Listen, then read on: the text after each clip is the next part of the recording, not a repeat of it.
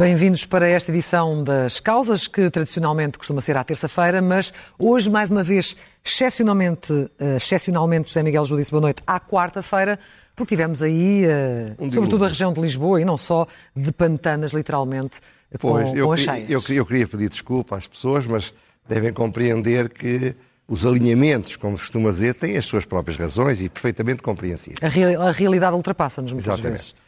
Mas eu lembro-me do, do, do Sr. Henri Ford e do Forte, porque foi o Covid, depois foi a guerra na Ucrânia, depois, depois, depois o Mundial, depois as chuvas, e a sensação que dá é que a, a, a, os portugueses gostam de ter toneladas da mesma matéria sucessivamente, sem mais nada.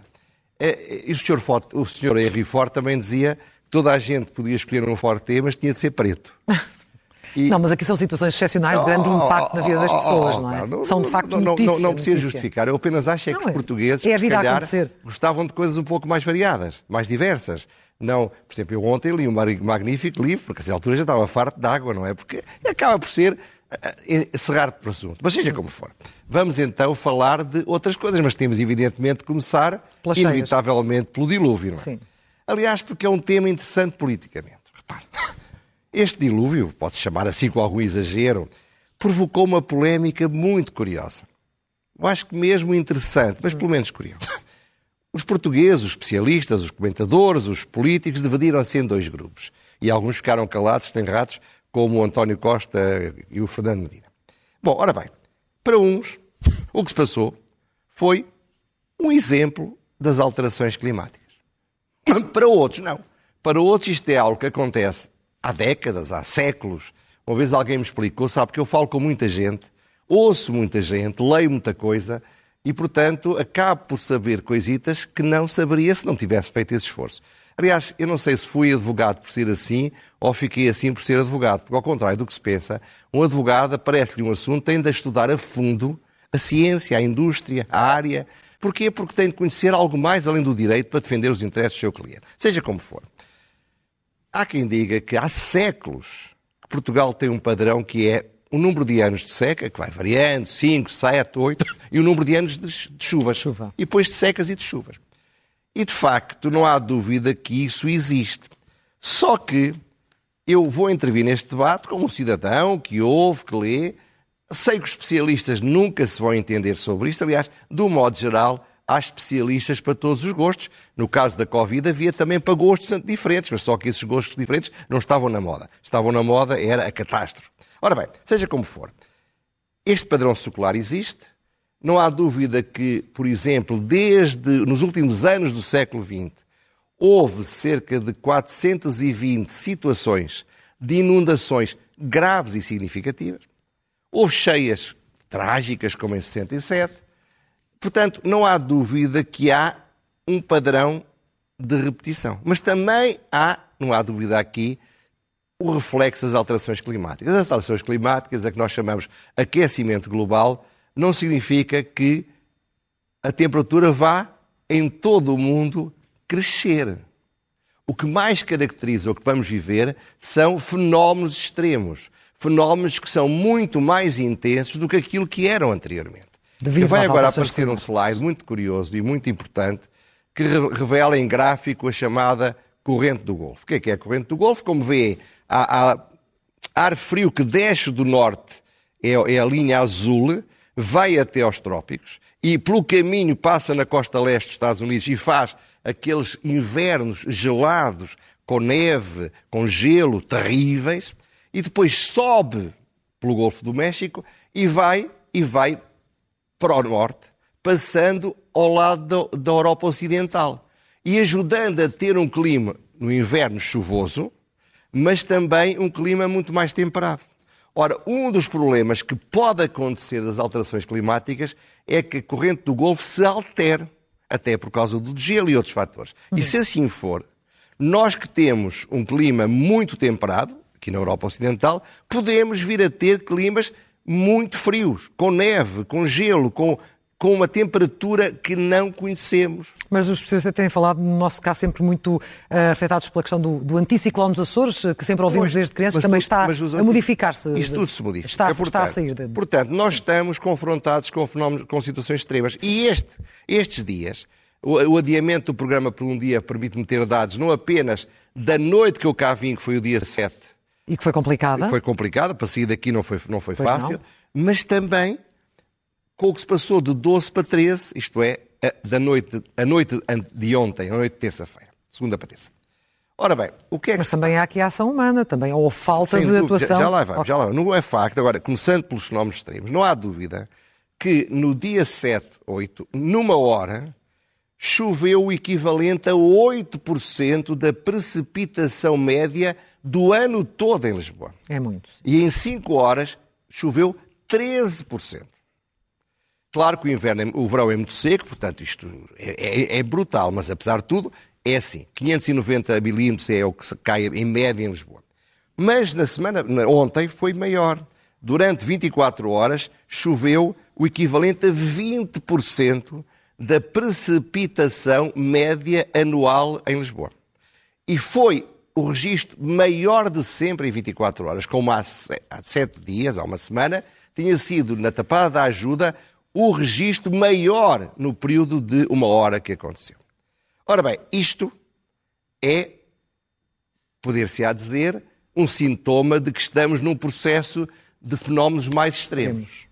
Mas também é verdade, e você estava a tocar no ponto, que realmente as inundações são também explicáveis, já existiam antes desta aceleração da, da, enfim, da mudança climática que está em curso e são causadas pelo tal fenómeno cíclico típico de Portugal há séculos, mas também por disparates, trapalhadas urbanísticas que foram feitas. Falta de limpeza de Aliás, ribeiras, por exemplo, uma, vanta uma vantagem de eu não ter feito ontem o programa é que apareceu aqui na televisão, pessoa que eu conheço e muito estimo, o arquiteto Henrique Pereira dos Santos, que deu uma boa aula muito, muito, muito acessível Sim. para se explicar bem o que estamos a falar. Sim. Ora bem, portanto, as duas teorias, quanto a mim, são completáveis. Isto é, sim é verdade que isto é um fenómeno cíclico, sim é verdade que as trapalhadas urbanísticas, a construção em leite cheia, o meter debaixo de terra em canais apertados, o que eram caudais livres, tá, ajuda a causar Falta da limpeza, não é? Também. É verdade que a falta de investimento da Câmara de Lisboa ao longo de anos, designadamente dos tais coletores gigantes e outros, também contribuiu. Que já vieram dizer que provavelmente não vão chegar em situações extremas, pois, mas, mas, mas, alguma mas coisa nós, farão. Nós não podemos prever as situações extremas. Nós não sabemos o que vai acontecer. Uma das coisas que pode acontecer é o Torreio de Passo ficar todo debaixo d'água, com a subida do mar. Portanto, nós não sabemos o que vai acontecer. Tudo isto são modelos matemáticos podem ser mais acelerados ou menos acelerados. Portanto, nós não podemos dizer neste momento que o que estamos a assistir nestas duas semanas é um fenómeno outlier, um fenómeno excepcional que acontece regularmente, de vez em quando. Não se esqueça que, por exemplo, que em 1967 caiu no Monte Estoril 110 milímetros de água em 6 horas. Que é uma brutalidade sem limite. Aqui em 24 horas são 120. Portanto, é isso também, mas também é as alterações climáticas. Os dois fatores estão a contribuir, estão-se a ajudar. E porquê é que isto é importante? Porque criaram-se dois grupos. Uns que dizem, ah, isto é tudo explicado pelas, pelas alterações climáticas. Portanto, os governos portugueses, os governos municipais, os, os, planeadores, os urbanistas, não têm culpa nenhuma. Coitadinhos, eles fizeram tudo muito bem feito. O que correu mal são as alterações climáticas. Mas Outros dizem, não, não, isto sempre foi assim, são os urbanistas, são os planeadores, é a falta de investimento. Qual alterações climáticas? Mas, na verdade, a, virtude provavelmente estará no meio, não é? Há um eu, pouco não sei se está no meio, mas está, não está aí nos exageros. Sim. Não está aí nos radicalismos. É, nós temos de meter a cabeça fora da areia. Estamos num processo de gravíssima evolução climática. Mas não podemos transformar a evolução climática na, na, desculpa para todos os nossos erros, para todos os nossos defeitos. E esta polarização entre duas teorias, quanto a mim, é errada. É errada. Mesmo assim, enfim, não houve grande aproveitamento político não, não, não, uh, desta um situação. Não, não. Tá, calaram-se todos, porque repare, que vantagem é que tem o PS e o Primeiro-Ministro em vir atacar o Moedas? Quem teve a governar até há 15 dias, por assim até ao ano, foram eles há 14 anos. E não fizeram a tal obra de que Moedas claro, agora vem portanto, que é fundamental. O, o, Moedas, que também não é parvo nenhum, não precisa de pôr-se em bicos de pés a dizer Ah, eles não fizeram a obra, as pessoas perceberam. Alguém disse isso por ele e é perfeitamente normal. Agora, temos é de continuar a fazer o que podemos fazer, mas temos de nos preparar para estas alterações climáticas. Mas vamos falar de outros temas, e não Sim. só do tema do Forte.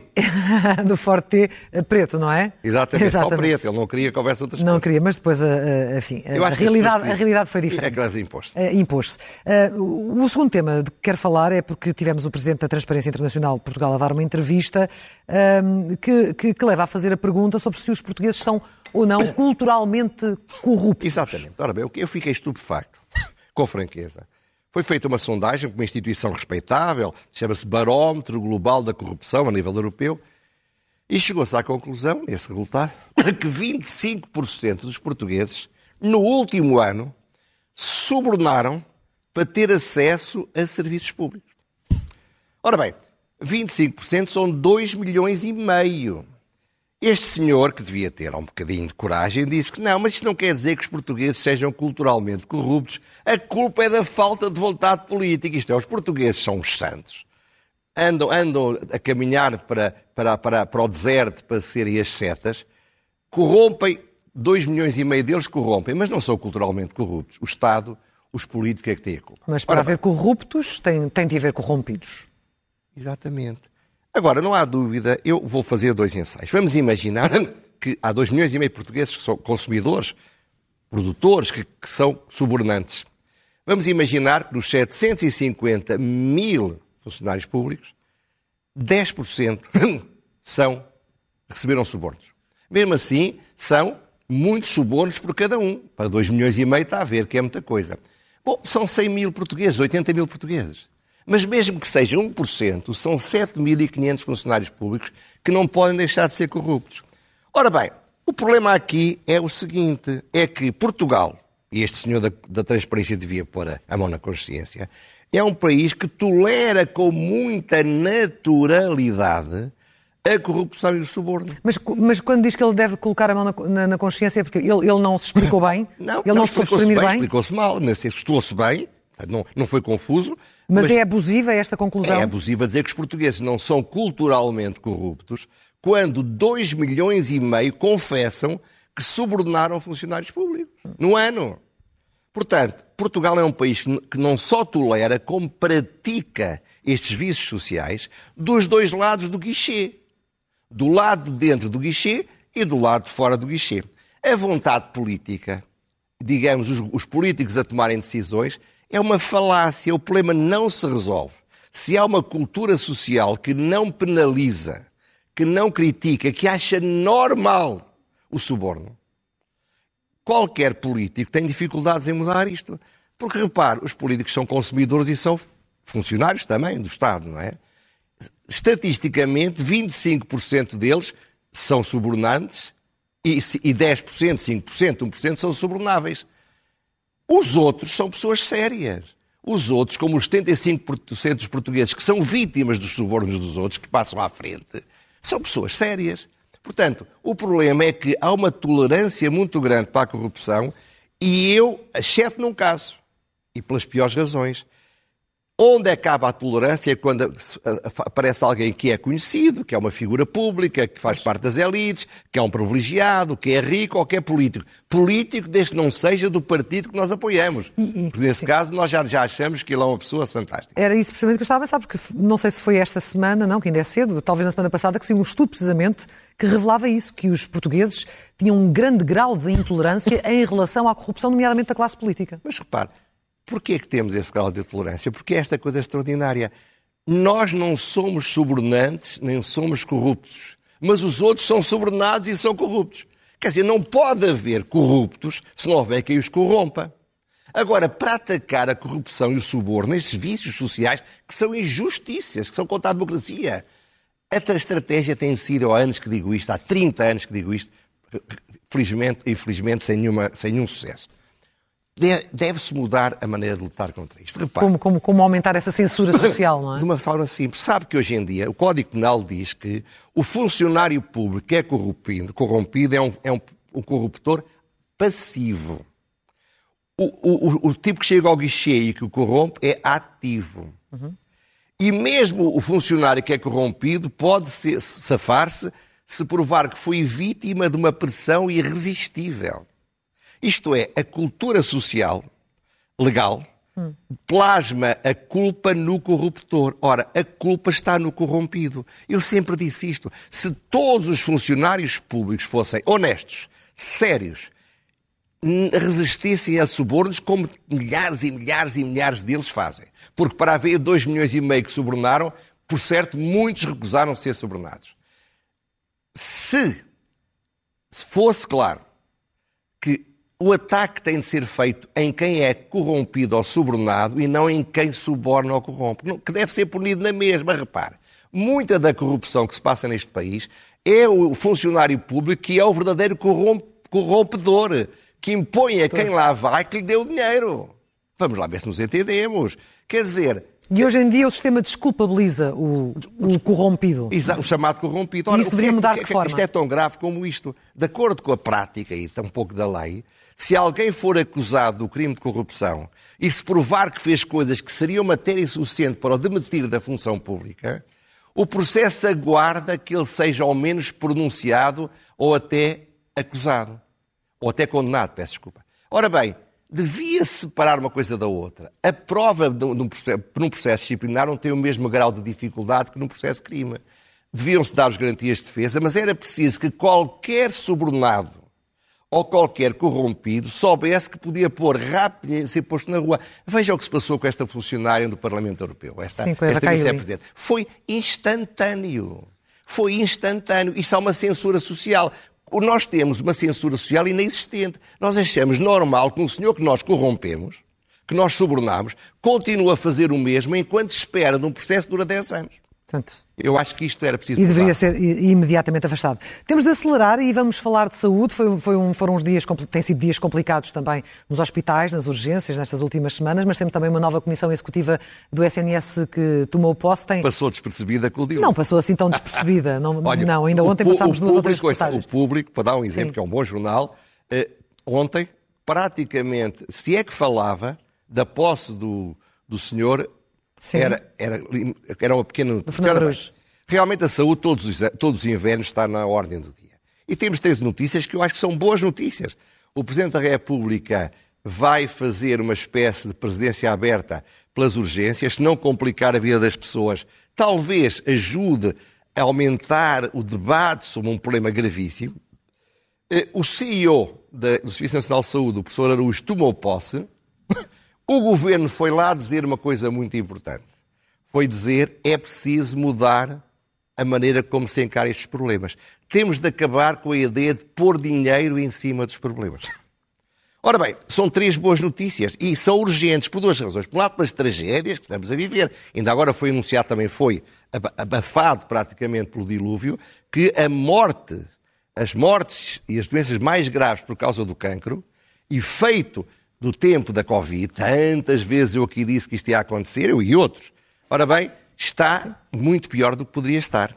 Mas também porque o Serviço Nacional de Saúde, do meu ponto de vista, com este homem que é manifestamente competente e em quem há muita esperança, talvez esteja a ter a sua última oportunidade de fazer uma reforma a sério que o ponha a funcionar como é essencial para a saúde dos portugueses. Agora, não deixa de ser curioso que o Governo vá dizer isto então, se era preciso fazer isto, não era preciso há 7, há 6, há 5, há 4, há 3, há 2, há 1 ano? Então, mas a Marta Tomido, que era uma espécie de deusa na Terra, afinal foi um fracasso? E o dilema é este. Se o António Araújo, o Fernando Araújo tiver sucesso, os portugueses vão dizer, afinal isto já podia ter sido feito. Porquê é que não fizeram? Mas se ele tiver fracasso, as pessoas vão dizer não há solução. Nossa. É preciso uma revolução em relação a isto, seja ela qual for é importante que tenhamos, evitemos pelo menos a hipótese que é pior, é que eu mais temo. No sul da Europa, há uma regra que o príncipe Salida no Leopardo imortalizou, dizendo é preciso que tudo pareça que vá mudar para que tudo possa ficar exatamente na, na mesma. mesma. Ora bem, o que eu tenho medo, espero que não, é que o Fernando Araújo seja queimado, como já disse, em lume brando, fique tudo rigorosamente na mesma e se perca uma oportunidade, a última, no meu ponto de vista, de que este modelo de Serviço Nacional de Saúde possa sobreviver. E terá de ser mudado, não sei para onde.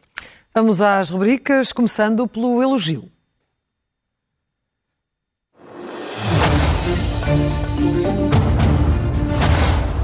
E é um elogio para quem? O, elogio vem com uma crítica desta vez. O elogio é para o reino de Marrocos. Sim. Não é por ter ganho o futebol, não, não.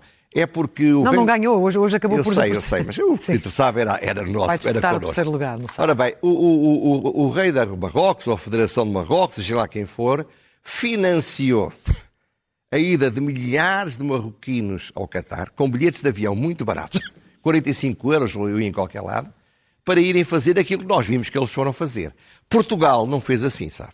Portugal financiou as viagens em Falcon, de, de tudo quanto mexia na política, e se o Sol disse a verdade, pode estar a mentir, não sou um especialista em preços de avião. Cada viagem do Falcon ao Qatar custou 70 mil euros. Ora, daqui para o Qatar há voos com classe executiva. Porquê é que os senhores ministros e o senhor Presidente da República não podem ir ao Qatar numa viagem normal num avião de carreira? Qual é o problema? Levando o Presidente da República dois seguranças, com certeza. Ora, nós gastámos com as viagens dos políticos, eles gastaram com adeptos. Elogios para um, crítica para outros. A seguir, ler é o melhor remédio.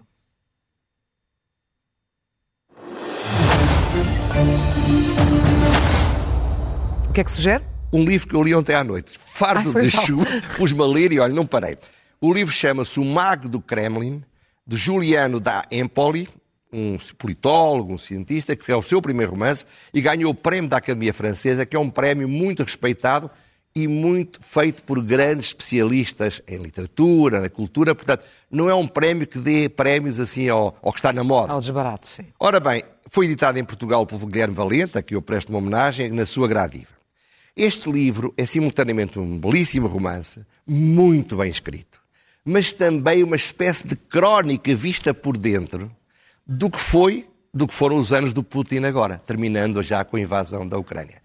É importante porque é um bom romance, é importante porque são boas personagens, bem contado, mas também é importante porque nos reconstrói de uma forma muito acessível uma coisa que para nós é cada vez mais importante, o que é aquilo que se passa no Kremlin. O mago do Kremlin é a sugestão. Segue-se a pergunta sem resposta.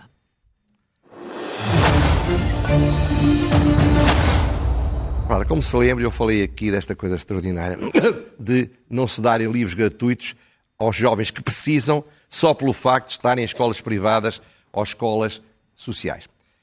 Alguém me contatou, farto de sofrer com isto, tem vários filhos, a contar uma coisa de estarrecer. Como se lembra, o governo anunciou no orçamento que ia dar pré-escolar gratuito a toda a gente.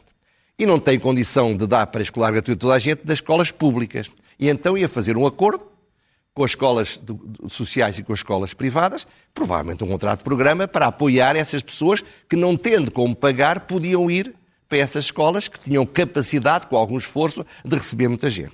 Ora, o que é que está a passar? Estamos a 15 dias dia 1 de janeiro, ainda não se sabe rigorosamente nada.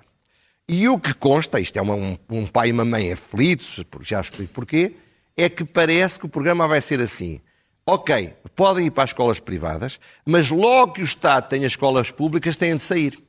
Portanto, as escolas privadas são chamadas a fazer um investimento, a aumentar o espaço, a contratar professores, a, a ocupar mais espaço, a gastar mais eletricidade, seja o que for, e de um dia para o outro podem ficar com o espaço, com os professores e com as funcionárias e com tudo isso, e sem alunos. Ora bem, e o problema é que esta família tem uma criança de seis meses, anda desesperada aqui em Lisboa, não encontra um único sítio para pôr a criança, nem no privado, nem no público, nem pagando, nem não pagando. Isto é, avança-se com uma perspectiva demagógica, não se criam as soluções para isso e está toda a espenta à espera que essas coisas se realizem. Portanto, primeira pergunta, isto é verdade? Se for, e acho que é, será que esta opção ideológica contra a escola privada não está a provocar reação nestas famílias, nestas pessoas? Ou será que eu estou surdo? Estou um bocadinho. E já não ouço os protestos. Fica a pergunta. E, finalmente, a loucura mansa. Às vezes as loucuras mansas são as coisas que nos parecem mais normais. Na segunda-feira eu fui a Coimbra de carro e fui a ouvir rádio. E então vi, ouvi esta coisa extraordinária. Três presidentes de Câmara, o presidente da Câmara de Setúbal, Palmeiras e Sesimbra, tinham pedido uma audiência há uma semana com o, com o Ministro da Saúde. Ninguém lhes respondeu. Sim. Meteram-se no carro e vieram para, para- para- para o Ministério da Saúde e saíram de lá com uma, uma audiência marcada para o dia 20. Sim. Ora bem, isto é tudo uma loucura. É tudo uma loucura porque, primeiro, no século XXI, marcar audiências por carta. Devia haver um e-mail organizado, toda a gente sabia que queria pedir uma audiência, era para aquele e-mail. Uhum. Segundo, não haver no gabinete do Ministro da Saúde um senhor ou uma senhora que, faça isto quando é recebido lá um pedido de audiência, nesse mesmo dia telefona ao Presidente da Câmara, fala com ele, vê as agendas, resolve o problema, como no meu escritório havia uma secretária que fazia essas coisas. Não. Terceiro, que os, que os ministros, que os presidentes de Câmara percam uma manhã, ou até mais de uma manhã, para virem conseguir uma coisa que se devia conseguir com um telefonema. Sim. Quarto, que assim se esteja a incentivar 308 presidentes da Câmara, porque se a moda pega, eles percebem, os, os ministros não nos respondem. Nós vamos para lá fazer plantão e saímos lá com a audiência. Isto é uma coisa que ninguém repara, que ninguém dá muita importância. Nós já estamos a achar normal que isto não funciona. É uma loucura que prejudica muito, faz perder muito tempo, e claro que os presidentes da Câmara, como é normal, fizeram o seu número político, mas perderam tempo que se podia ter evitado. José Miguel Júdice, fechamos por hoje. E esperemos que da próxima vez seja para terça-feira. Esperemos que seja na próxima terça-feira. Claro. Como sempre. Até lá, então. Até lá, Muito obrigada.